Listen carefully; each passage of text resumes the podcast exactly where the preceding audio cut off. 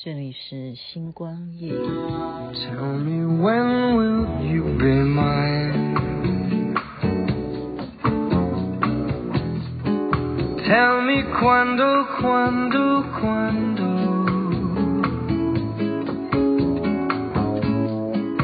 We can share a love divine Please don't make me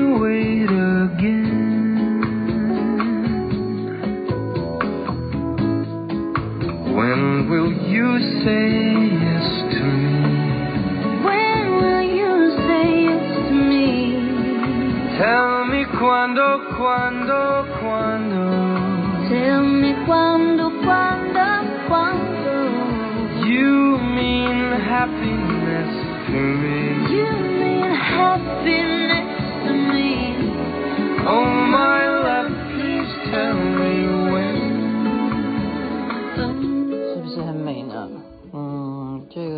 放有多少人次啊？哇哦，一千多万！关多关多，你听完以后你会不会很想跳舞呢？我都舍不得按暂停啊！你现在听的是星光夜雨，徐雅琪分享好听的歌曲给大家。昨天我的节目呢，收听率之高，因为大家都听不到，不知道为什么，不知道为什么，就很多人就就问我说，为什么他打开以后就说不存在这个页面？然后我就建议大家说，因为我就是非常的呃实验精神，我是一个好奇宝宝，所以我开了好几个账户，我就建议说啊，你如果是苹果手机的话哦，你就可以直接。直接去苹果的手机去搜寻星光夜雨，你就可以找到了。因为苹果手机它本身就有 Podcast，它就有这个 APP 了。OK，你根本就存在在你的手机里的，它不需要下载。那你如果是 Android 的话，啊，也就是你不管是什么牌子，你是 Android 系统系统的，你就可能啊，我不知道是不是这样子。后来大家又说他听得到了。所以昨天收听率之高，当然昨天内容也非常有意义，所以今天内容一样是有意义的哈。这个意义是什么呢？因为我们知道教改之后啊，台湾的历史啊，到底有被有呃要讲篡改吗？不能讲说篡改了，就是说我们可能会忽略了很多很多真实应该要交叉进行了解的过去哈。那么我要讲的这个人呢？嗯，是历史学界一代宗师，就是说台湾称他是历史学界的一代宗师。嗯，他叫做曹永和，大家去 Google 一下哈，可以就更明白一下他为什么会是历史学界的一代宗师啊。我觉得应该是这样讲啊，还是因为我现在在看书，我昨天想说，我最近就会挖一些我的古书出来看哈。那以前都不会去注意这种书，那现在就要注意了，因为曹永和呢，他是完完全全，今天介绍给大家的原因，是因为他是自学而变成一代宗师。他其实他的学历只有当时是高中毕业，哦，就可能在早期，他是呃，他是一九二零年出生的哈，那他当然已经去世了哈。二零一四年过世，他那个时候阶段是等于是日本人又曾经统治嘛，哈。那为什么我们今天要讲他是怎么自学成功呢？他花了多少年的时间呐？他从高中毕业之后，他到六十四岁的时候是呃图图书馆的老馆员。哎，我昨天不是讲吗？所以我们有时候啊，你要找到人生的那种价值感。你真的可以去当管理员，就是你像图书馆的管理员，你不要认为说我坐在那边这样子，哎，可以看很多书啊，对不对？你自己当图书馆的管理员，你还可以，好很博学，每天都有看不完的书，然后你还可以服务别人，哈。所以呢，他的情况就是他后来会得到学位，他自己写论文，那他是自学，现在重点是自学，怎么自学啊？他完全没有有老师教，诶，他就是靠自己去这样子看书，就这样看书，不断的自学哈。所以今天就把他怎么样，后来叫靠自学，然后去写论文，然后让人家承认他拿到学位这样子。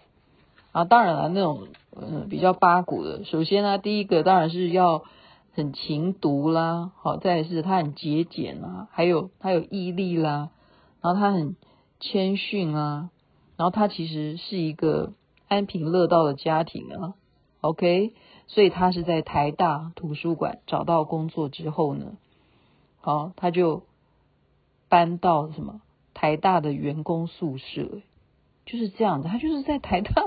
图书馆，然后有一阵子呢，他还在家里头打一些零工哈，把旧报纸或者是电话簿那些纸张呢，把它剪开来，然后再把它贴好，做成杂货店和呃要包东西嘛哈，这些纸袋子来赚取微不足道的工钱。所以这些这种例子啊，我们现在要讲给现在的年轻人听，他们都是说你你你叠你你叠工。讲虾米嘞？你看看那个年代的人哈，自学哦，他自学还要做这种事情，把旧报纸或电话簿的纸张剪开来撕下来，再用浆糊把它粘好。你想想看，我们现在的人买浆糊是为了为了干什么？我都我我都蛮惭愧的。我用来是粘什么掉下来的珠宝啊，粘回去粘耳环用的。人家不是，人家是在来包东西，然后变成一个纸袋子。这个纸袋子还可以去赚钱，当工钱。所以安贫乐道的家庭，昨天不是讲了三大原则嘛？第一个你要乐于工作，第二个就是要保持你家庭的幸福快乐。所以他怎么样？他的太太他有没有兼顾？一方面他自学，他在图书馆里头工作，他很开心，而且还跟着他的太太，对不对？一起搬到员工宿舍，然后还做这些打零工的事情，安贫乐道啊。他老婆并没有埋怨哈，所以这个都符合我们昨天讲到的如何衡量你的人生的第二个很大的原则，就是他的自学都没有影响到他的婚姻。然后他认为什么很重要呢？不可。或缺的国际文字与语言能力这件事情，说实在的啊，呃，他会变成台湾历史的一代宗师。我们现在就来了解一下他刚刚我们说不可忽视的语言能力，他自学的。亲爱的听众，现在听好。学习各种语言的过程，曹永和一生学习各种语言文字的历程如下。当然了，汉文啊，就是我们的中文，他 他们喜欢叫汉文啊。他不是说呃，他是连中国古文的基础都有哦。还有什么？他认为台语、哈闽南语这些古文。他要用闽南语的发音去研究，所以他统称这样子的文叫做汉文，这是曹永和自己去归类的哈。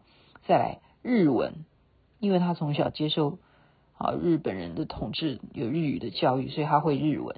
再来他学了英文了，我们听起来就不是台湾当时可能学到的哈。英文自学，德文，好是在士林协会呃协智会期间呢。他有这样子的基础，然后在图书馆工作嘛，好，所以就会跟其他人认识啊，用德文来打字哈。你看德文就这样学了，还有法文、荷兰文，因为他有研究台湾历史，所以早期台湾是被荷兰人有一段时间接受统治，所以他去研究大量的荷兰档案，所以他会荷兰文。你现在听啊，你们有没有觉得很佩服？还有什么西班牙文？因为西班牙也统治过台湾一段时间呢，所以他在图书馆，他又要去研究西班牙当时统治台湾的，所以他也会西班牙文。还有什么葡萄牙文？葡萄牙文啊，因为那时候当时葡萄牙跟西班牙这几个国家到处都是海航嘛，哈。当然都有经过台湾了，所以葡萄牙文他也会哈。欧洲很重要的葡萄牙人，从十六世纪中叶就已经在亚洲活动，所以学葡萄牙文对于阅读相关的文献是非常非常有帮助。所以他是用什么去学葡萄牙文？亲爱的听众，他是用英文去学葡萄牙文，真的好会学。在拉丁文，我们也明白嘛，西方的语言的来源就是拉丁文，而且很多古籍还有古的地图都是用拉丁文写的，所以在台大的图书馆收藏一部拉丁文的珍藏书本哦。为了要整理这些书呢，他就学习拉丁文，因为他是图书馆的工作人员，他要整理、啊，所以他也就跟着这样学了拉丁文。我们数数看，他学了多少文？嗯，荷兰文，光是这几个你就已经觉得一个好，我们已经讲讲了，就是这样子。当时的这种自学的情况，可以学这么多的文章，所以呢，他研究哈。工作上面已经开始有兴趣要研究这些事情嘛，八种文字，好，他不是每一种文字都很精通啦。我们刚刚讲，但是他就是会了嘛，哈，起码他就是因为文文章上面他会读啊，而且至少学到可以分辨学术的内涵的程度，诶，还透透过自己查字典的方法了解这些内涵，文字以外，啊，也。包括这些语言，他会说会听的语言，至少刚刚讲他会读嘛，但是他会说的就有五种了。所以他的经验，现在大家记得了哈，他的经验就是，首先你要勤查字典。可是我觉得现在人大家都用手机在查了哈，那手机查也是要勤查哈，你就是第一点就是勤查字典。第二，初学一个单字的时候，一定要发出声音念出来，这是他说的哈。曹永和说的。第三，开始的时候要耐心的下功夫，以后呢也不能中断。你开始的时候你就要有耐心，所以这是一种考试。一开始你这个人有没有耐心哈？你就是嗯，人家常说每日一说啊，每日一字啊，你每天念。好歹学一个单字啊，什么这种东西就是不能中断。他的意思就是，你刚开始这个耐心，你就要培养，不能够中断。他认为可以直接看懂原文，原文，亲爱的听众，他认为可以直接看懂原文，就不可以透过第二手资料。这种研究者是很重要的。因为文字的体会比语言的交谈更深刻，而且可以重复，更有助于研究。这样明白吗？所以他的意思就是说，我们看任何的资料，如果他当时，例如这件事情是荷兰人发现的，荷兰人就写成一本书，那么你应该要看的就是从荷兰文去研究这本书。而不是去看翻译这本荷兰文的书哈，中文，这个就会失去它的原味了哈，原汁原味。而且这是第二手资料，如果你要研究这件事情的话，万万不可哈，你绝对不可以透过翻译的书来研究，做一个研研究者是不可以的。而且呢，从各国的理解来观察同一件事情，避免沙文主义和国粹。主义不止如此啊，他的语和文，特别是文字的能力，有一种啊，有一般呃，就是高手啦，是无法忘记向背的哈，所以他这样子的态度是大家无法忘记向背的哈。那么今天的荷兰人都不容易看懂的古荷兰文呢，他都看得懂，他当时他都看得懂。而且是十七世纪时候的古荷兰文，现在有谁会这样去研究哈？所以他认为学习这些事情，他是怎么克服这些困难？我们就讲七项，就作为今天的结束，刚好就十五分钟了哈。第一件事情啦，就是说他学，他从自学开始，第一个就是从认字开始，他认的第一个就是学习古。荷兰文，刚刚就讲最早认字就是认古荷兰文，好，而且那时候的人啊，看这些字都觉得像天书一样，但是他看看得懂，就从认字，就一个字一个字去认。然后他因为他研究海洋嘛，就台湾呃是一个海岛国家，他当然要研究，刚好这些我们刚刚讲那个时期啊，荷兰人呐，或者是葡萄牙、西班牙都到处在航海啊，所以他以海洋史为材料。他已经认定了，他要做这方面的研究哈。那么日本教授当时也会有很多很多这样子的一些日文的一些文章啊，研究海洋史，他也就去研究哈。所以以海洋史，所以我们要研究一个东西，你一定要找主题。它是以海洋史为材料，然后借日文、英文参透古荷兰文哈。第四就是详细比对，他还把。台大典藏的日治时期在荷兰翻拍原始档案中的一些手写的这些古荷兰文照片来进行比较的，因为他真的考古哈，详细的比对。第五呢是片查相关字典，好，我们刚刚已经讲了，古时候的人我们都是有，我我现在在考虑要不要把它丢掉。我家里好多好多的字典，可是你现在那些字典你看得到吗？你的老花眼你看得清楚吗？第六哈，亲自抄写。你有没有觉得？为什么老师每一次就要罚你说罚你抄什么什么什么东西一百遍，这就是一种处罚。可是你有没有觉得抄下来真的抄一百遍的时候，你真的有如果真的用心去认识那些你抄下来的文字的话，可能呢，有可能呢，有可能什么？就是有可能你就会啦。就是你就很厉害了，你就了解到底他原来是在讲什么，OK？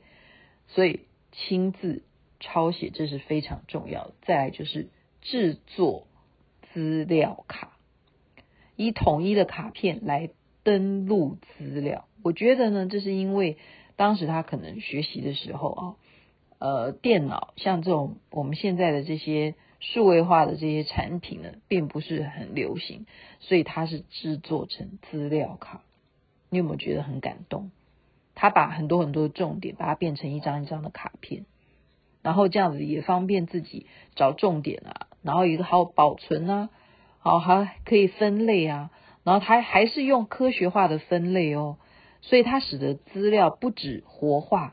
而且可以重复的出现在同一个学者的心中，一而再，再而再不同的想象的空间中出现，使得这些卡片上面资料的内容呢，与原来的啊，你就是可以编排，你懂不懂？我觉得其实我们现在虽然可以用电脑来做这件事情，可是用这种土法炼钢，对我对真的我实在来讲，因为雅琪妹妹已经讲过，我现在自己在上学，我觉得土法炼钢这种卡片，因为人呢、还是有图像概念，你知道吗？你看一个图，你会比较容易记。就常常人家说记忆力这件事情是用照相，就是说我们脑筋里头它都有那个，你看一眼的那个照相，就我们其实脑筋就是一个照相机，所以图卡你比较好记忆，所以资料卡是同理可证哈。所以他就列出了这些学习的方法。结论，今天要讲的结论就是说什么呢？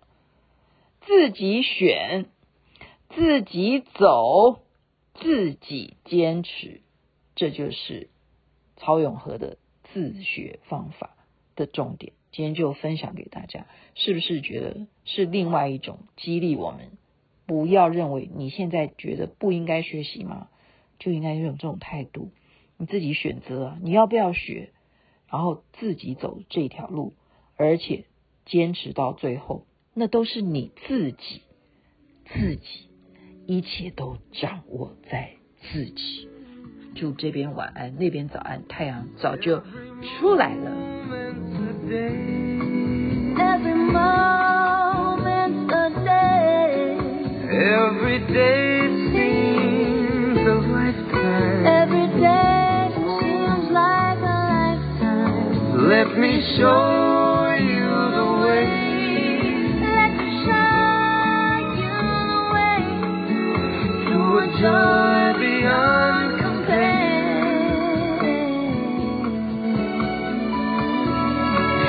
I can't wait a moment more.